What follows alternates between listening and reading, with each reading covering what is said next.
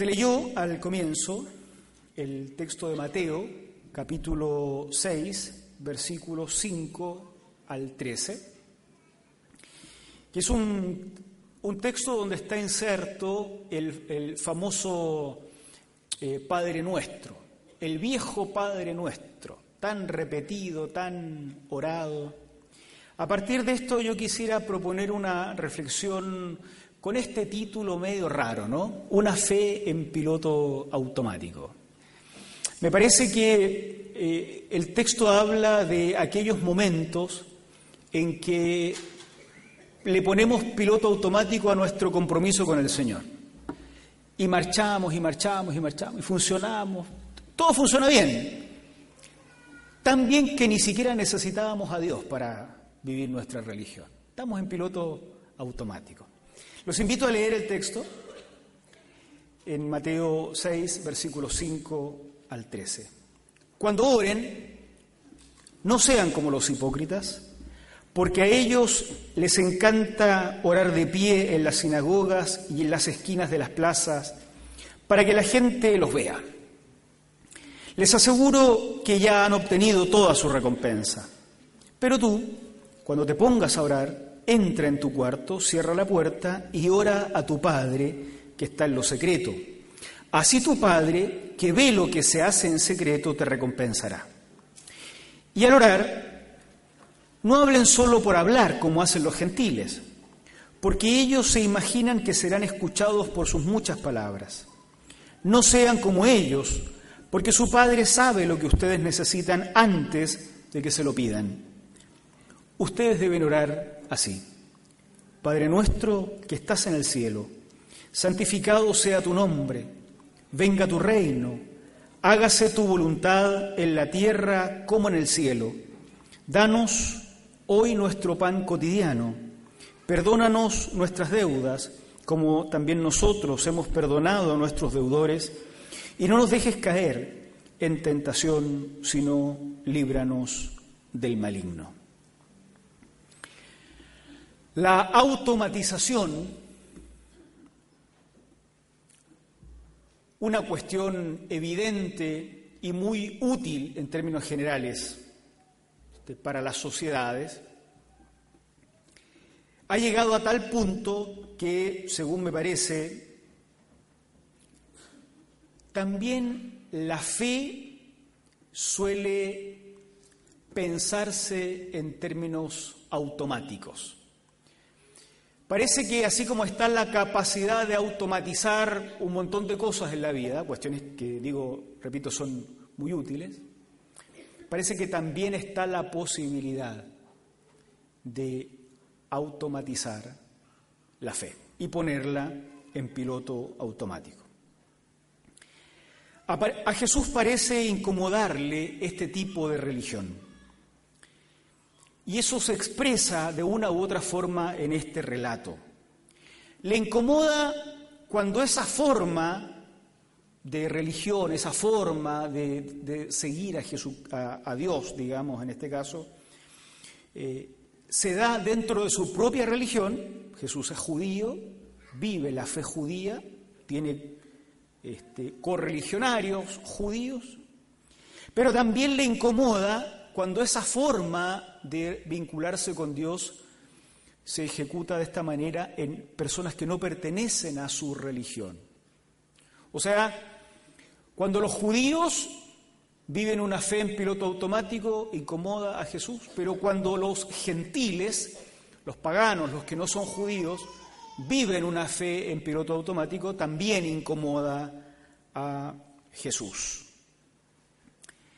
Quisiera mostrar esto en un par de reflexiones que surgen de este texto, proponerlas para la reflexión a ustedes. Primero, Jesús está incómodo eh, cuando se tiene esta manera de relacionarse con Dios, una manera eh, este, mecanizada, por decirlo así, o automatizada, mejor dicho, eh, de comunión con Dios.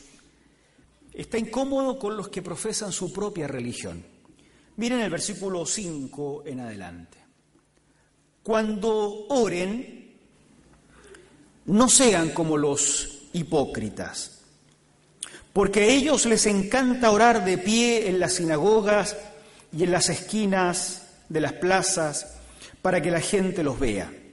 Les aseguro que ya han obtenido toda su recompensa. Pero tú cuando te pongas a orar, entra en tu cuarto, cierra la puerta y ora a tu Padre, que está en lo secreto. Así tu Padre que ve en lo secreto te recompensará. ¿Cómo los describe? Les dice hipócritas. Cuando ores, no seas como los hipócritas.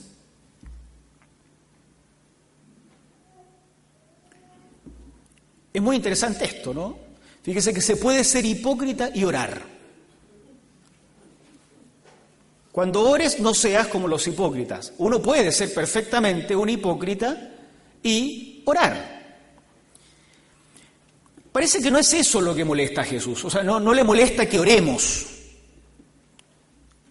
Ellos, a quienes describe como hipócritas que oran, les encanta orar de pie en las sinagogas. Por eso sabemos que estos a los que se está refiriendo en primer lugar son correligionarios suyos.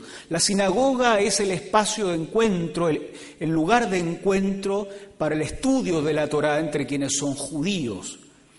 Está refiriéndose a personas que oran en este lugar destinado al estudio, a la reflexión, a la oración dentro del contexto judío. Entonces, cuando ores, no ores como estas personas que oran en este lugar sagrado, como los hipócritas. ¿Qué hacen ellos? Les encanta orar de pie en las sinagogas y también les encanta orar de pie en las esquinas de las plazas.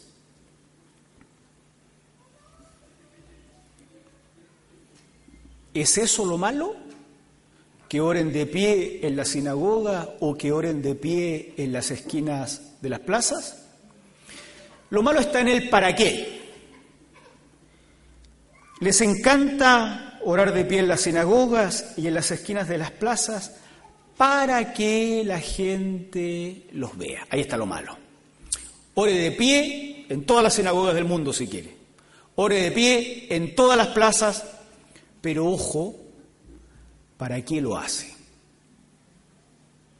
Lo que caracteriza aparentemente al hipócrita del relato es que esta vivencia religiosa, tan relevante como es la oración, la vive para ser visto. La oración la hace para tener algún tipo de aprobación de sus pares. ¿Dónde está Dios en esa oración? No tenemos idea. Jesús no lo menciona. No está probablemente. Pero están los pares. Para ellos ora el hipócrita. Suena fea la palabra, pero es la del texto, no, la uso más bien en el sentido en que, en que la época bíblica la usaba, como el actor, ¿no? el que representaba lo que no era. Para otros, ora el hipócrita. Dios no juega en este juego, no está presente, no es necesario, porque lo que busca el hipócrita es ser visto. ¿Cómo lo castiga Dios? No con un rayo del cielo, fíjese qué interesante de cierto, les aseguro, dice la NBI, que ya han obtenido su recompensa. O sea, el hipócrita que ora para ser visto, ¿qué es lo que obtiene? Lo que quería, ser visto. Se acabó. No espera una respuesta de Dios. Lo que buscaba era ser visto ya han obtenido su recompensa ya los vimos, ya aplaudimos, etcétera, se acabó. No hay más. Lo que incomoda a Jesús entonces de estos correligionarios suyos, personas con las que comparte la sinagoga probablemente, o, con los que compartió de niño y también sus padres, la sinagoga el culto, el templo, el estudio. Lo que le incomoda a Jesús es que lo que el hipócrita hace, lo hace en piloto automático. No necesita vincularse con Dios de ninguna manera, basta con que haga lo que hace todo el tiempo, ponerse de pie, orar en público, aquí, allá, y obtiene, como si esto fuera una, una relación de causa y efecto, obtiene exactamente lo que quería, ser visto. Jesús está profundamente incómodo con una forma de religión vivida por sus propios correligionarios.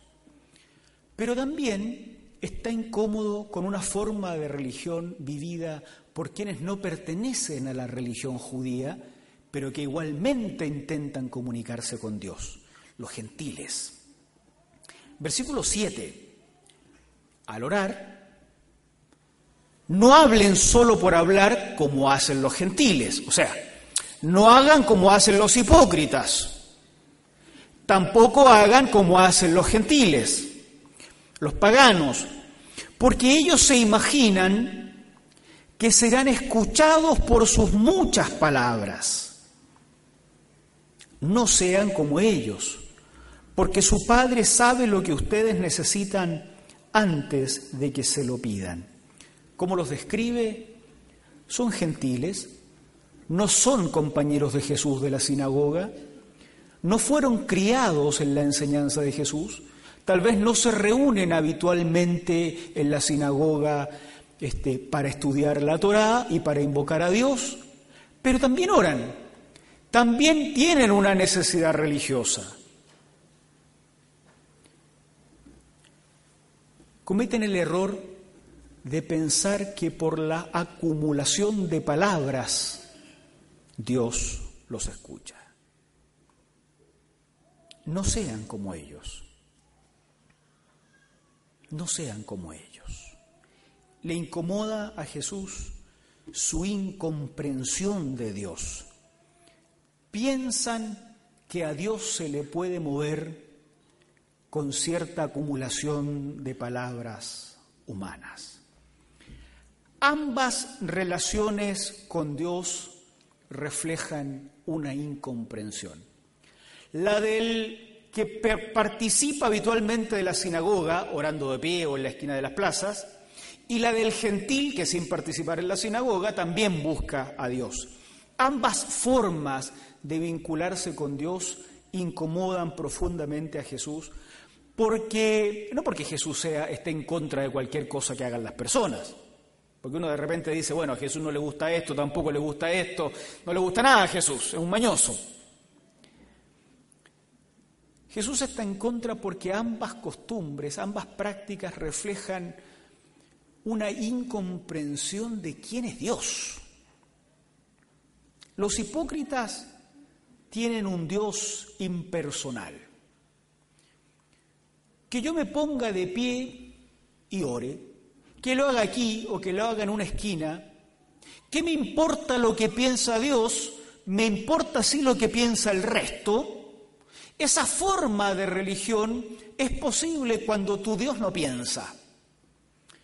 Esa forma de religiosidad, de lo ritual, de lo ceremonial, donde las prácticas más sagradas de la religión se pueden hacer sin considerar lo que Dios piensa, son prácticas posibles cuando el Dios en el que crees es un Dios impersonal, no es una persona.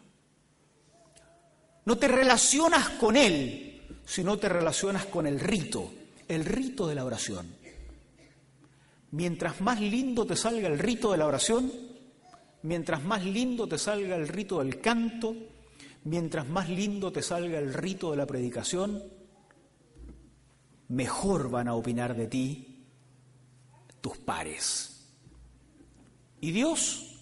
No, Dios no juega en este juego, no estaba invitado, no es persona, no participa en esto. Los gentiles, si los hipócritas se relacionaban con un Dios impersonal, los gentiles con un Dios incompetente. El pobre Dios de los gentiles Es un Dios tan incapaz de entender lo que pasa con los seres humanos que todo depende absolutamente del ser humano. Cómo lo digas, cómo lo expreses, Cuanto más hables frente a Dios, cuanto más pulida sea tu oración, cuanto más profunda este, los niveles de las oraciones subordinadas, el Dios incompetente mejor responde seguramente. Es un Dios al que yo suelo comparar con las máquinas de café.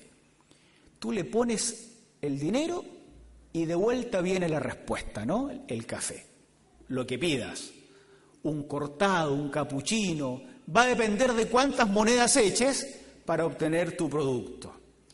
El Dios de los paganos a los que se refiere Jesús es un Dios así. Como no sabe lo que nos pasa, como no está interesado en nosotros, depende de lo que digas y cuánto digas. La religión entendida como la vinculación con Dios, no, no como una mala palabra. Los evangélicos estamos medio peleados con estas palabras de religión y esas cosas. La, la religión como una forma de vincularnos con Dios puede llevarse siempre, siempre, como si fuéramos hipócritas o como si fuéramos paganos. En ambos casos, el problema está en que Dios queda fuera de la ecuación. No necesitamos a Dios. El ritual no necesita a Dios. La palabrería no necesita a Dios. La fe se puede vivir entonces en piloto automático. Traigo mi cuerpo al culto y mi mente se queda en cualquier lado porque da lo mismo si finalmente lo que importa es que cuando el de adelante diga de pie, de pie. Sentados, sentados. Manos arriba, ah, menos mal, los músicos acá no dicen mucho manos arriba. Manos arriba. La mente no importa, el corazón no importa. Lo que Dios piense de mi corazón no importa. En estas prácticas estoy desvinculado de Él. En cambio, porque Jesús no solamente es crítico, sino que propone una nueva forma de relacionarse con Él. En cambio, la forma que propone Jesús es una forma que no se acomoda ni a la religiosidad judía con la que se pelea, la religiosidad hipócrita de esos que él propone como ejemplo, ni a la religiosidad gentil. Propone una cosa nueva, les dice, miren, ustedes van a orar así, no como los hipócritas, y no como los gentiles. Ustedes van a orar así. Y acá viene el famoso Padre Nuestro. También los evangélicos nos peleamos un tiempo con el Padre Nuestro, ¿no? Los que somos evangélicos antiguos sabemos, porque como lo repetían mucho los católicos y los evangélicos estaban peleados con los católicos, entonces no queríamos leer esta cuestión que está en la Biblia. Pues, es el colmo de la de cera. Ustedes deben orar así.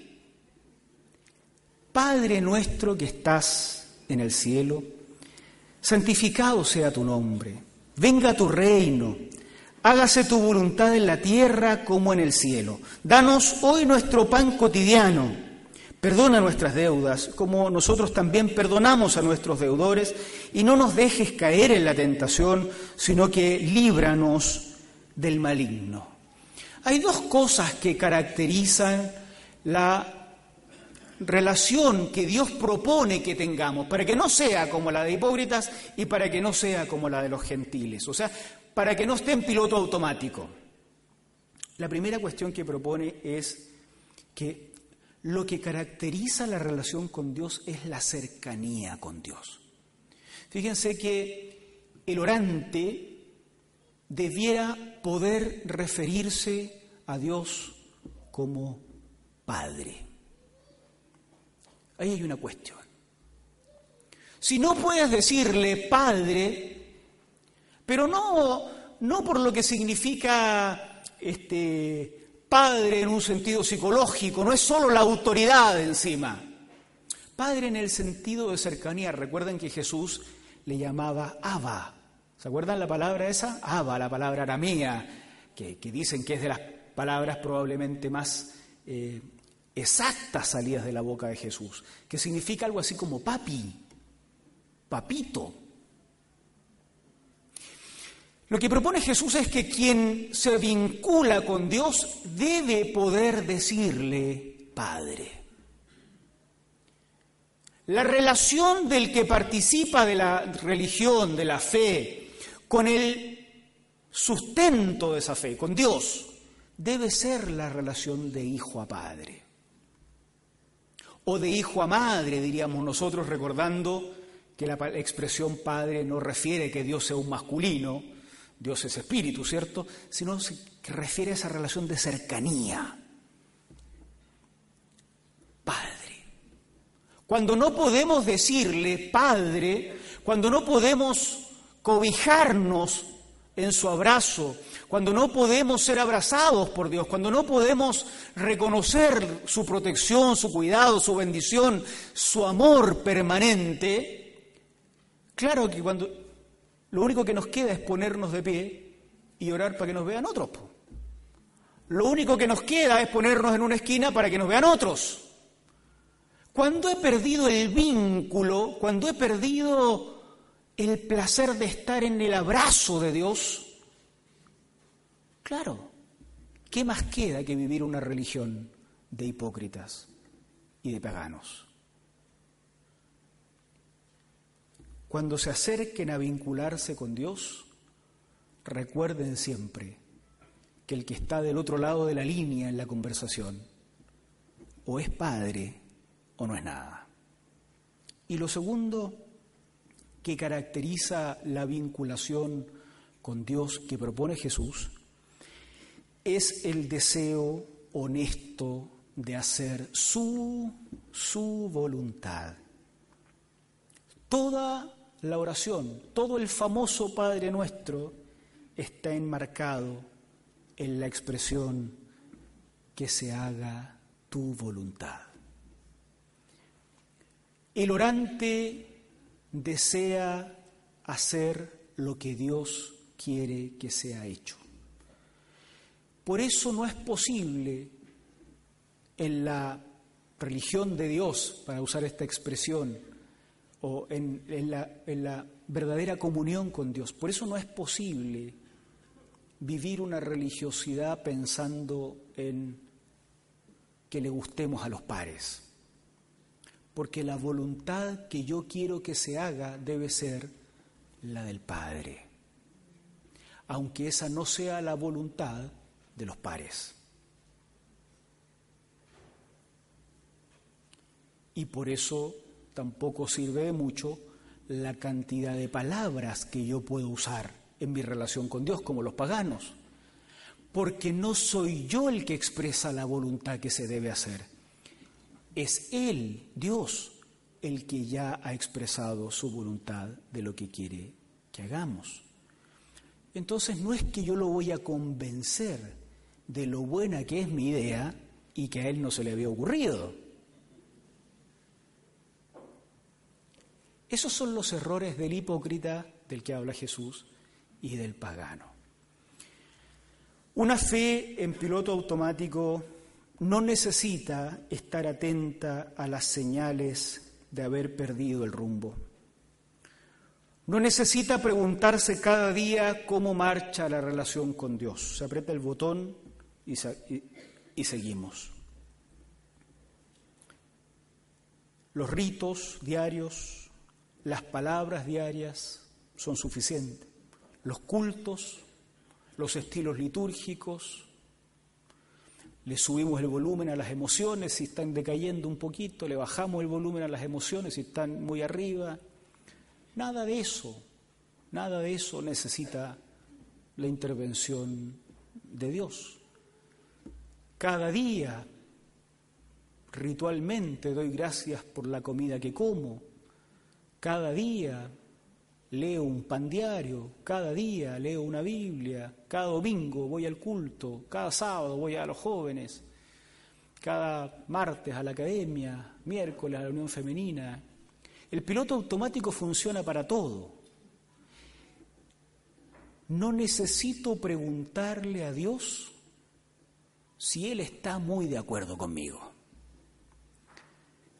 si cuando leí la Biblia de esta mañana tuve el corazón devoto para escuchar a Dios, si cuando vine a la academia tuve la convicción de que estaba avanzando en conocimiento de Dios, si cuando participé en la GEA realmente estuve ahí para ser transformado por la palabra o en la UFA o en el culto del domingo.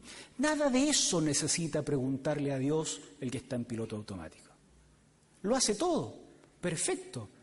Y efectivamente quienes somos nuestros pares, pues nosotros nos vemos como pares, nos damos un me gusta a todas las cosas que hacemos, porque no vemos lo que está en el corazón.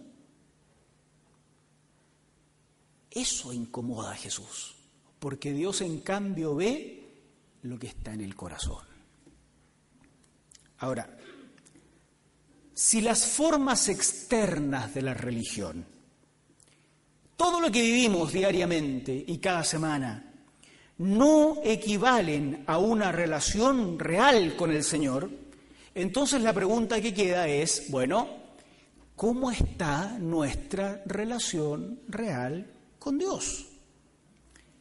¿Qué tan a menudo entramos al cuarto a solas a orar y hablar con Dios?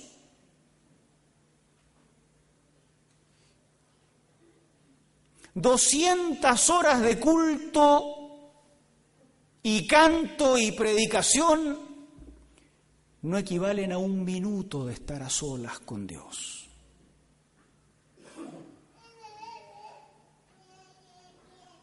¿Qué tan a menudo estoy entrando? Hay un momento en que debemos estar todos como la gran asamblea de Dios que somos, esto es la iglesia.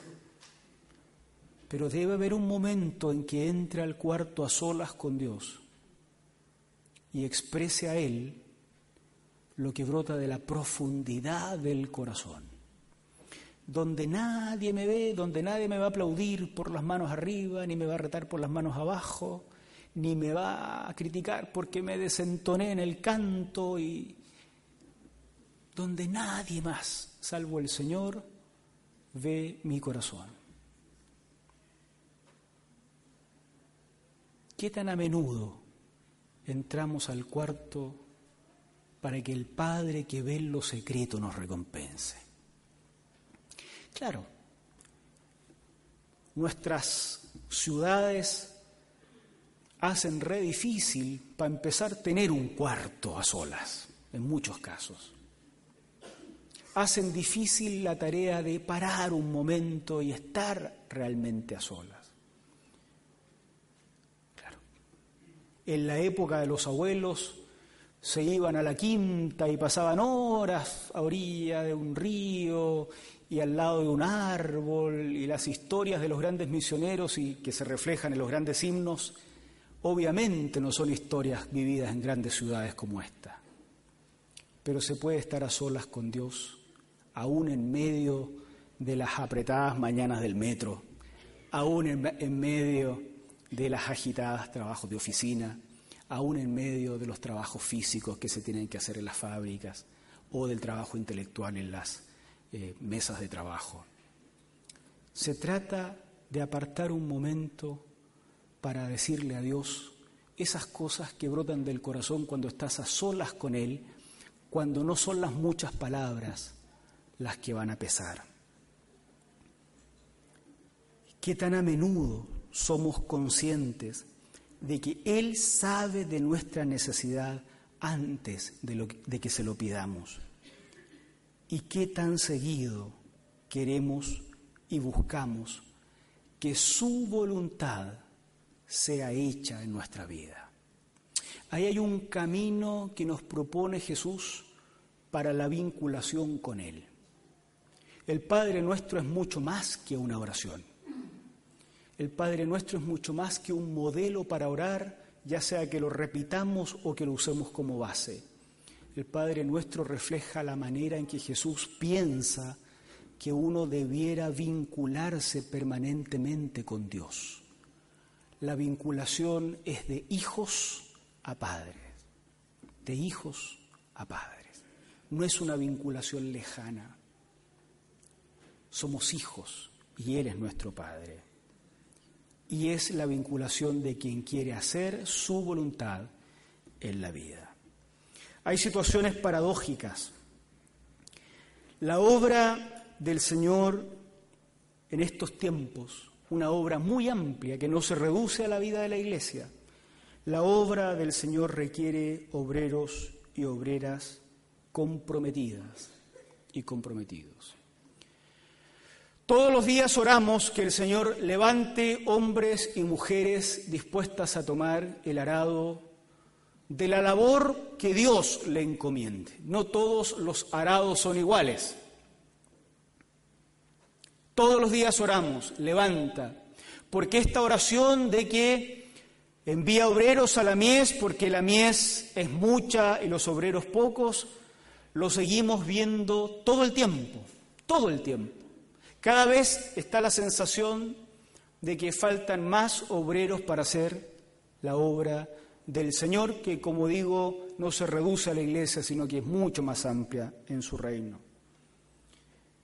Se requiere que estos obreros sean cada vez más y mejor entrenados.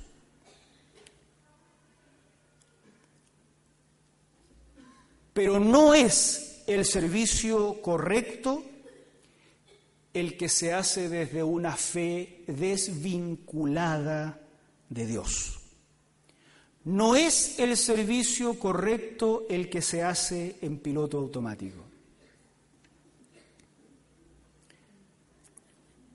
Muchas veces el canto, la prédica, la docencia se torna una carga pesada la portería, el diaconado, el pastorado, las misiones, la producción académica, lo que quiera que, lo que sea que hagamos en la obra del Señor, se torna algo tedioso, monótono, algo de lo que quiero escapar. Eso pasa precisamente cuando la fe se empieza a vivir de manera desvinculada de aquel que es la fuente de la pasión, del amor, aquel que es el que nos llamó a servir. Necesitamos seguir haciéndolo uno, sin dejar de fortalecer lo otro. No se pueden soltar los arados, hay que tomar los, los otros arados que están pendientes de ser tomados. Pero no se puede hacer desde una fe en piloto automático. Si la comunión que tenemos con el Señor no es profunda, las pasiones por los ministerios que tenemos en la iglesia y fuera de la iglesia van a durar dos segundos.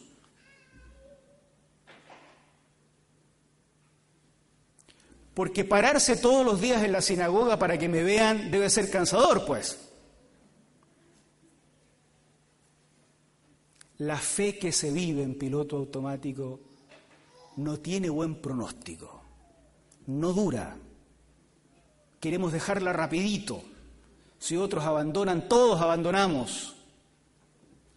Necesitamos retomar en el servicio que estamos trabajando, en la tarea que estamos haciendo, sea mucho o sea poco, el arado sea uno grande o uno pequeño, la obra del Señor es muy amplia en todas partes. En, esos, en esas partes necesitamos revincularnos con el Padre. Recuerden que finalmente es eso, ese vínculo con el Padre, lo que Jesús considera como lo correcto. Hagámoslo uno, fortaleciendo también lo otro. Seamos expertos en eje, en alma, en docencia, en música, en predicación, en pastoral, en teología. Seamos los mejores pero los mejores, por eso, porque somos muy buenos en eso, pero sobre todo los mejores porque después de todas esas actividades que son tremendamente agotadoras, podemos volver a casa, encerrarnos en el cuartito y estar a solas con el Padre, recuperando ese bálsamo que, necesitamos para volver a nutrirnos. Porque entonces al día siguiente, cuando haya que servir de nuevo, las fuerzas para servir no van a venir de la fragilidad humana, ni de la fragilidad de la expertise humana. Las fuerzas van a venir de la raíz con la cual estamos conectados, del Señor. Necesitamos eso, necesitamos volver a eso, necesitamos volver a casa y orar al Señor, cerrada la puerta, en el baño, en el metro, en la pieza, en una quinta, como era la de los abuelos, y retomar las fuerzas que el Señor nos da. Que Dios nos bendiga, queridos. Vamos a orar al Señor. Pónganse ustedes de pie, por favor. Y vamos a terminar cantando a Dios. Oremos, oremos con todo nuestro corazón. Pidamos que el Señor nos revincule con Él si es que hemos perdido algo de esta vitalidad, de esta frescura de lo que es la comunión con Dios. Señor, te agradecemos poder parar un momento de la semana y reflexionar en lo que significa nuestra necesidad de ti. Señor, si de alguna forma, entre tanto hacer, hemos perdido este vínculo profundo contigo, perdónanos. En cambio, Señor, danos un nuevo vínculo, mucho más profundo, que volvamos a experimentar, Padre, lo que significa ser tus hijos. Y que todo servicio que hagamos en la iglesia y fuera de ella, en tu reino, Señor, sea un servicio que brote de una profunda, profunda comunión contigo. Tú eres capaz de ver lo que está en el fondo de nuestros corazones, las tristezas, las angustias, las grandes frustraciones, los fracasos en la vida y también las grandes victorias que nos obnubilan muchas veces. Tú eres capaz de ver todo, Señor. No queremos vivir una fe cínica, una fe superficial, ni de paganos, ni de hipócritas. Queremos, en cambio, ser de aquellos que, cerrada la puerta, pueden decir con total confianza, Padre nuestro, haz tu voluntad en nuestra vida. Señor, derrama el poder de tu Espíritu Santo en nuestras vidas. Rompe, Señor, la dureza de nuestros corazones que nos impiden percibir tu dirección, los lazos del diablo que muchas veces nos amarran y nos impiden despegar hacia etapas más profundas de la comunión contigo. Que por el poder glorioso del Espíritu, Señor, avancemos a una comunión potente, profunda, de impacto para esta sociedad. Que tú seas glorificado en nuestras vidas, que no seamos de los hipócritas y que no seamos de los paganos, que seamos de los hijos e hijas que pueden decir con amor, Padre, haz tu voluntad en nosotros. Gracias por todo en el nombre de Cristo Jesús. Amén. Amén.